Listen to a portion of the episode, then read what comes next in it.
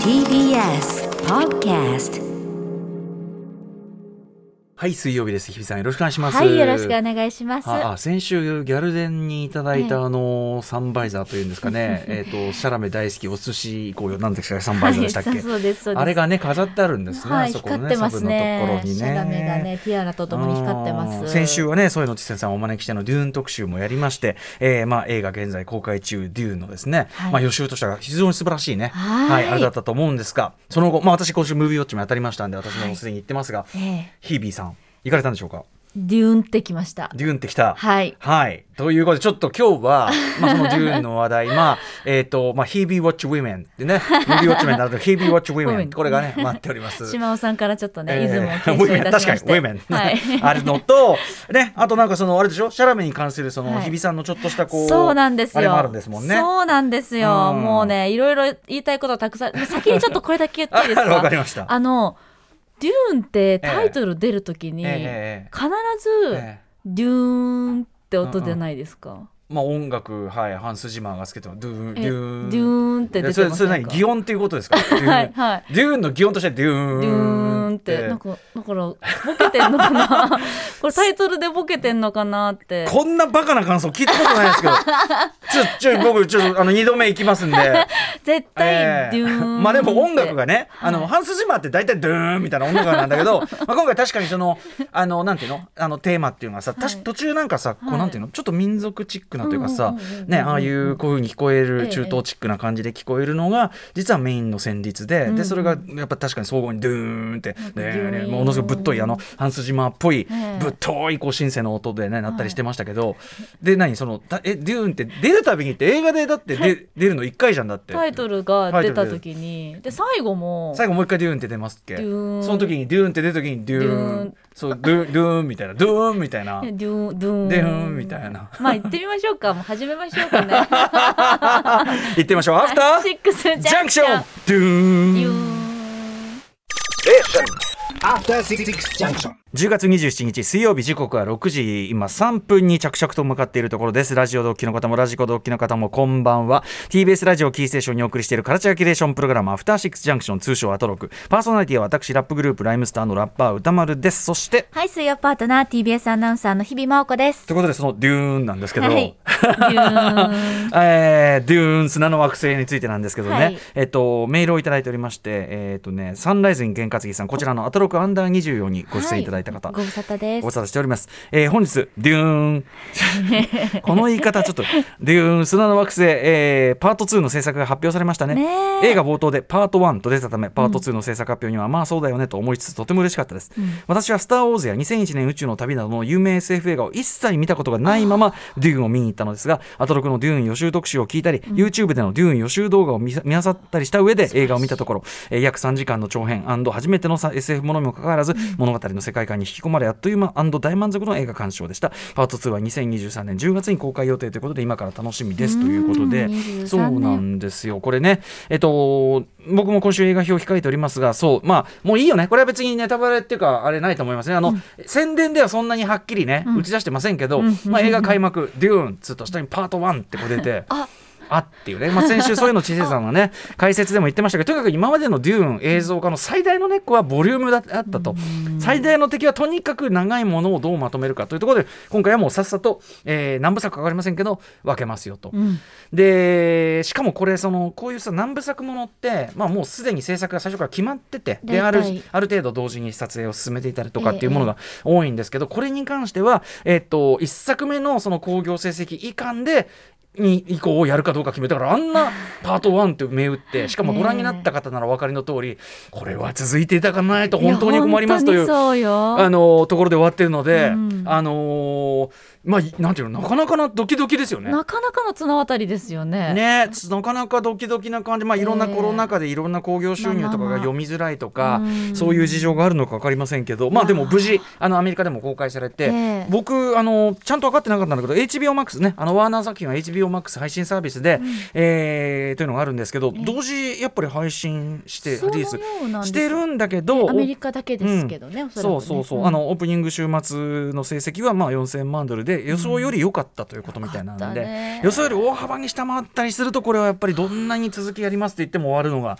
これはハリウッドのねあれでございますので、うんまあひとまずは良かったって感本じですよね。当ですね。ほっとされたでしょうね。制作チームはね、いろんなね、ことがあったこのデューンって作品ですから。そう制作も伸びたし、ねえ、シャラメがね、あのポストしてたんですよ。投稿してたんですよ。うんうんうんインスタグラムにはいパート2の画像をうんうんうんうん。さぞほっとしたろうなと思ってね。スケジュールだってさその当然シャラメをはじめ、ええ。キャストスタッフ全員抑えてるでしょうし あとそのねさっき日比さんがしみじみ言ってたけどあの砂のセット。皆さんね、せまあ、セットともちろんその VFX を使ってるんですがでも広大なその登場人物たちが歩く広大なその砂の空間はセットなんですよね。あれとかさ。どうするのよっていう。ばらさないで置いといてってわけにもいかないし。本当に。ねえ。保存しとくレベルの規模のものではないですものね。ね。使わないとね。ということでひとまずはそのパート2が決まったはい。デューン砂の惑星。ねもう日比さんがもうそこかと。はあ。そこから始めるかムービーウォッチあのヒービーウォッチウィメンは。デューンって出るときにデューン。ってボケるんですよ。あれはちょっとボケてますよハンス・ジバーの音ボケが入ってですねみたいなね。うん。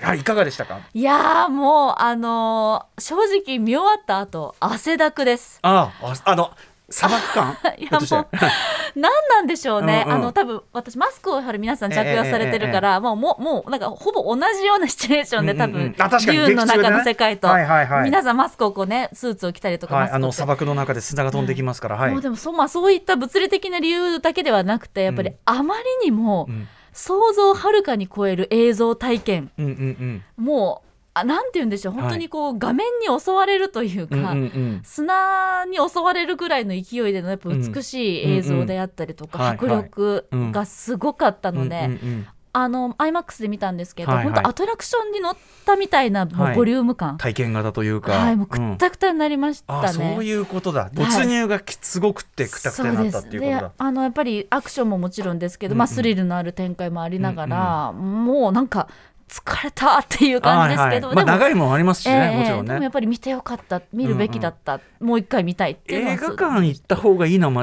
違いないですよ間違いなねいです本当に。こればっかりはね間違いない。本当にいわゆるスペクタクルうんを、本当に。あのスペクタクルというのは要するにすごい映像体験そのものをやっぱりその、ね、体感というか中に入るというか。そうですね。久しぶりにこの映画ならではのゴージャス感を全身にこう使ったっていう感じがしましたね。それこそね、あのー、リュウンが一つのモチーフにしているという、先週もね、そういうの知世さん教えていただきましたけど、まあ、アラビアのロレンスとか、アラビアのロレンスも非常に長い作品で、で、砂漠の場面が当然、まあ、ほとんど大部分を占めるわけですけど、やっぱその、映画館で見ると、その普通にこううふっていうかな今だと家の画面とかで見るのとは違う砂漠酔いがやっぱあるんですよね。いや。そうそう砂漠酔いするんですよなんか。しますしねげっそりするこう、うんなんていうのかな。でこん特に今回のドゥニ・デルヌーブのデューンのその砂の惑星砂漠の全てそれでわ追われてる感じがやっぱその彼特有のドゥニ・デルヌーブ特有のちょっと白っぽい白黒っていうかはいはいはい。白っぽいこう感じなんでなんか乾いた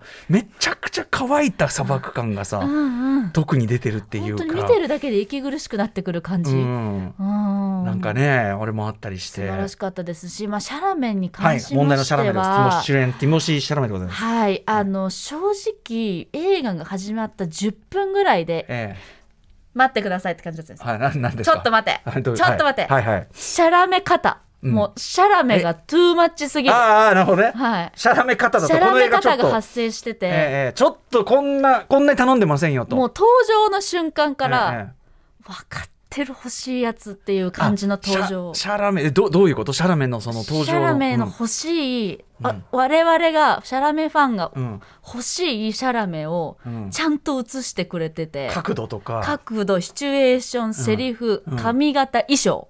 あの食卓のとこになるのかな、えーとその前か。多分目がうんうん。覚めましたあ目が覚めそうか夢悪夢見て、はい悪夢っていうかいつも見る夢見て目が覚めました。もうだからもう、もうはい登場の仕方としては満点みたいなところから始まり、でそのもうなんでしょうね。彼のそのやっぱりうん。曲線、細さっていうのがこんなにもポールという役にマはいはい。ッチするんだっていうねところが、あのー、添野さんもおっしゃってましたね、そのポールという役柄が、うん。そのシャラメの少年感が実はとても役柄に合っているんだと。はい、あの放送上ではちょっと入れられなかったけど、あの早川の早川でね、あの原作のあのその今文庫が出てますけど、ええ。あの新装版で表紙がまあ変わって出うんうん。直したんだけど、その時の表紙が今回そのシャラメみたいに決まる前からうん。この表紙だったんだけど、ええ。てか我々が知る前からなんかシャラメ風の美少年の絵になってて、でそのええ。時添野さんはあれ？と思ったんだけど、うん。やっぱあの合ってるんだってことを改めてっていう、ね、本当に本当に。そうそうそう。であとはその、えー、と作品の中で出てくる、まあ、スパイス、うん。スパイス。メランジというね、はい。その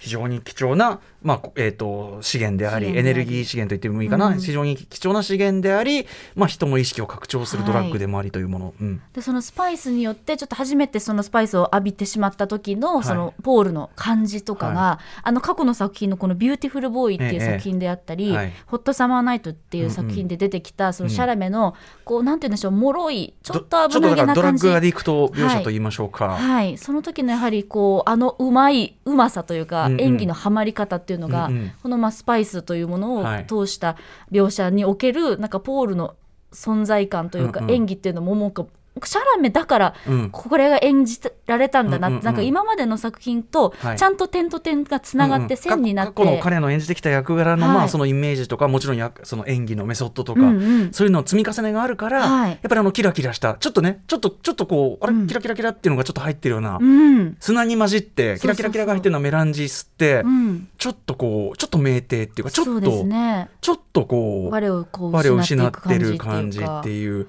かそこら辺もここに繋がってたんだなっていうのが分かって、うんうんうん。なんかもうポールは多分シャラメしか演じられなかったな今のこの現代でって思うくらいにはい。適役だったなっていうふうに思いますし、ね、最初はしかもそのまださその細い若者だから、ね、あのジェイソン・モンモア演じる、うんうん。その、はい。ああのアイダホにですね何アイダホだあれにさあのこうままだ筋肉がね、要するに細いぞみたいにからかわれて最高のシーン。でしかも途中でその彼が服を脱ぐじゃないですか、はいはいはいはいはい。そうするとやっぱりその、まだ少年なんだけど少年と青年の間ぐらいの感じ、またあの母子関係がちょっとねいやー不思議な密着で特に今回すごくそこ強調されてるんでうん。過去の映像作品と比べても、ええ。母子密着が。そこもなんかちょっとね、うん。目が離せない。なんか変なんかこうん？っていう感じのそうなんですよね。バランスのねとこですよね。と時折やっぱドキッとハラハラさせてくるっていうか。だからやっぱデューンという話が持つ、ある種のこうなんていうのかなちょっとこうドロッ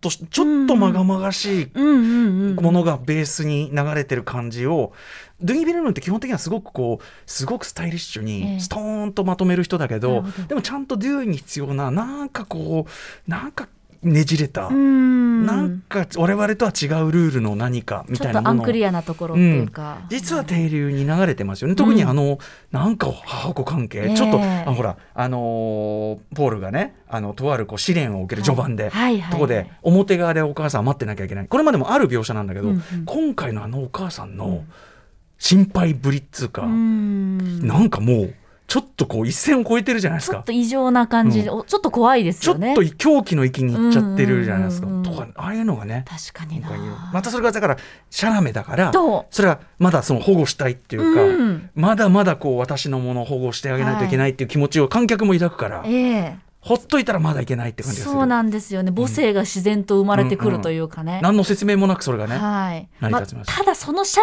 レをも超えてきたのは、私の中ではやっぱりほうほモモア。モモアモモアとシャラメをえ組み合わせた人誰、モモアとシャラメのバディってところにまず天才性が最高、うんもう、うん。もモモアとシャラメを引き合わせた人に本当にもうありがとうを伝引き合わせたっていうと なんかねあのお見合いみたいになってますけど。いや、うん。素晴らしいですね。あのもう絵画的美しさでしたね。あの二人のバディ感っていうのは。当然そのシャラメは線が細い感じ、ええ。でモモはまあグッドマッチョな感じっていうことですけど、ええ。やっぱそのバランスでしょうか。最高ですね、あの二人ね、もっとダンカンダンカンダンカン。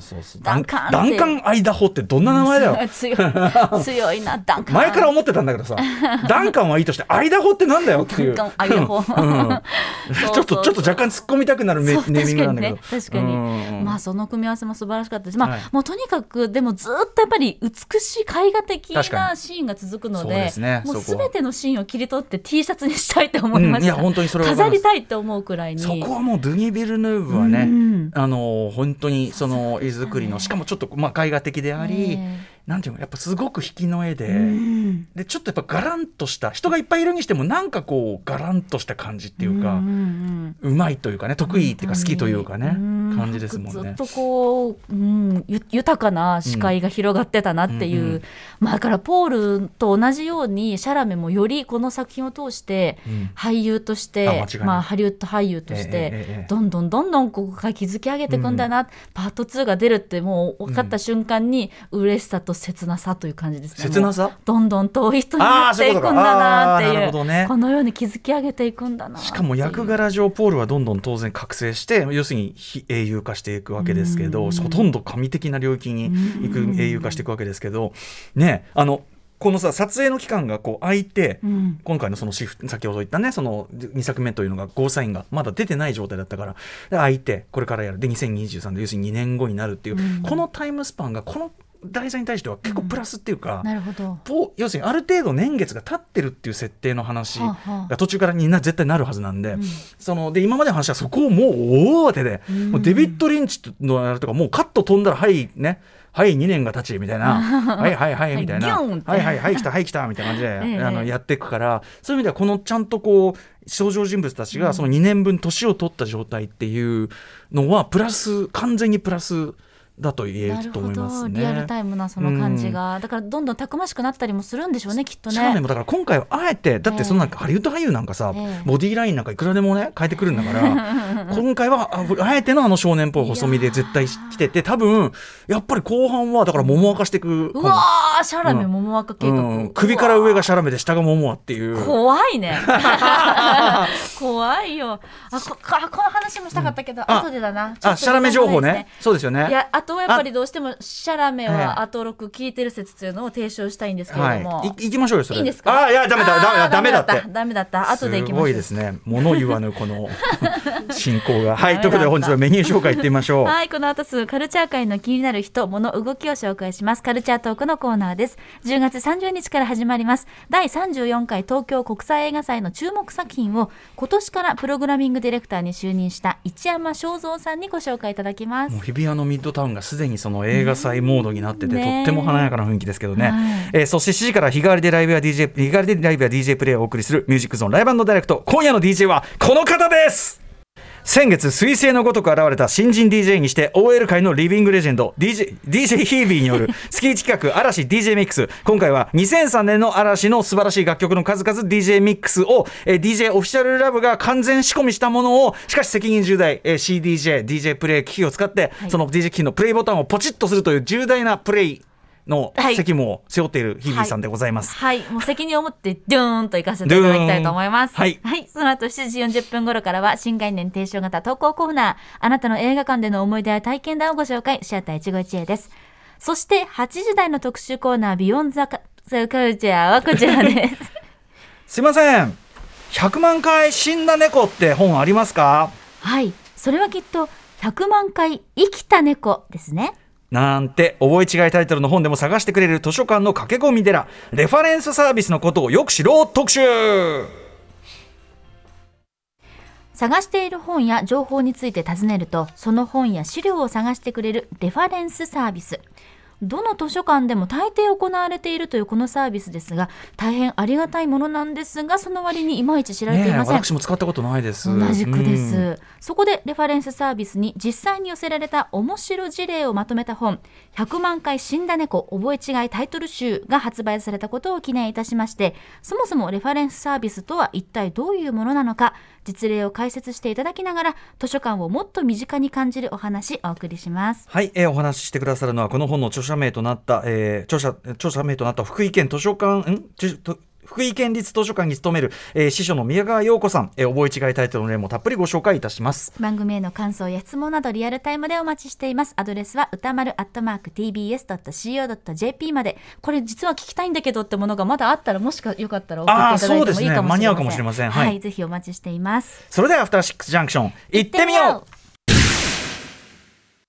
はいということでデューン砂の惑星をね、はい。こんなこんなイントネーションじゃないですけど デューン砂の惑星をご覧になった日比さんのね、はい。えー、日比ウォッチウィメン、はい。ね、お送り中なんですがそんな中日比さんの、え。えー最新シャラメ情報というかシャラメなんていうかシャラメシャラメ論。はいあのですね、まあ、最近あのインスタグラムシャラメのインスタグラムも結構活発に活動されていまして、ええええまあ、ええ。もちろんデューンのプロモーションってこともあると思うんですけれども、はい。ですからもう見逃せないわけです、ええ。いつどこであの彼が急に動き出すかわからないという状況が続いております。はいはいはい。そんな中でうん。あのインスタグラムのストーリーという機能がありまして、はいはあのそこでまあ24時間だけ見ることができる画像というものがまあ配信されていて、で歌丸さん先週シャラメの立ち方についてシャラメの立ちポーズ我々議論させていただきましたけれども、えー要するに斜めにこうね立ってっていうポーズをやりました、私、はい。うん。であのアーティスト特にヒップホップのアーティストは、はい、90年代ヒップホップアーティストの立ち位置、ええあの立ち方にちょっと近いものがあるというんで90年代ヒップホップアーティストいわゆるこう手もみという、ねはい。プロの手もみ師たちのいろんなこう手もみポーズを私いろいろしてみせました。そうですよね、はい。手もみ師の話しましたよね、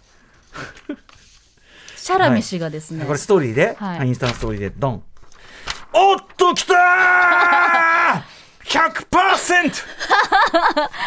揉んでますよねっていうかこれは揉んでるのみならず、ええっと、している紛争といいうんこ座りといいあこれは 500%2000 年90年というか2000年代初頭のあのサウスとかのですね、はい。もうあの CG 安っぽい CG 使いまくりのジャケ あの車の間でビッカビカに光ってる感じ。これ完璧えーっとまあうんこ座りして でね。スニーカー履いて、うん。はい。でアディダスのねジャージみたいので、はい。入ってます。グレーのね。うん。まあでも非常にハイファッションだからストリートファッションの非常にハイファッション的解釈といったところ、そしてええ帽子を、えーベースボールキャップを逆さにかぶり逆さにかぶり。そして手をですね、まあ、いわゆるこう拝む形と言いましょうかね。ね。ぴったりと合わせてやるわけですが、これは拝んでるわけじゃなくてもう明らかにこの紛争このうんこざりのポーズ明らかに2000年代初頭ヒップホップ。これを意識もう意識これはねこれはねあの意識してない偶然とかそういうことありえない。もうここまで来ると。これはもうだからいやアトロフか分かりませんけどえ。あのシャラメが、はいなんかすごいだからそういうきゅ2000年代初頭ヒップホップ感をええええ。意識して、しかもこれデューンとその人がさそうです。あのー新作のすごい長いウェスアンダーソン。ウェスアンダーソンのうん、なんちゃらかんちゃらフレンチディススパッチでしょ、はい。これで出てんだよね、はいそうなんです。そのあのポスターうん。が上下にこう貼ってあって、その前で彼はそのポーズを取っている。これはどこだろうね。品川プリンスシネマかなと思うよ そのねどうぞみたいな感じのあのところで撮ってんだけど、はい。つまりですよ。つまり自分の主演作2作をこう並べて、ええ。このね2000年代初頭ヒップホップポーズ。つまり彼はスワッグしてるわけなんですね。その要するに俺はどうだというふうにかましてる。まずイキリ。イキリ。イキリ。イキリしてその非常にその2000年代初頭ヒップホップ流儀を分かったい感じでイキリをかましてるわけなんですね。だからアトロクリスナーかどうかは分かりませんけどまあブラスト読者であったのかな。それブラスト日本のヒップホップ誌ですけど、うん、だからあのなんかそんな感じ？ちょっとでもこれは私確信いたしました、はい。もう彼はアトロク入りです。アトロク入りってなんだ？迎え入れて差し上げましょう、うんアトロクファミリーに。これこれをその彼に真意を確かめる距離にいる人は誰なんだ？だから見てください、このねストーリーってね素晴らしい機能があって、ええ。このメッセージを送送信信できるの？があって、だうんうんうん。私もあ日比さん。in English で、うん。Why って送ろうとした? Why? って言われてもどこが Why なんだって。なぜ？うん、どこがってこと Are you listening アトロクって送ろうと思った。いやいやもう説明がいりすぎてね。うん。聞きたいな確かめたいな。この我々は手もみ師と呼んでるけど向こうでは何と呼ぶのかな？After Six Junction.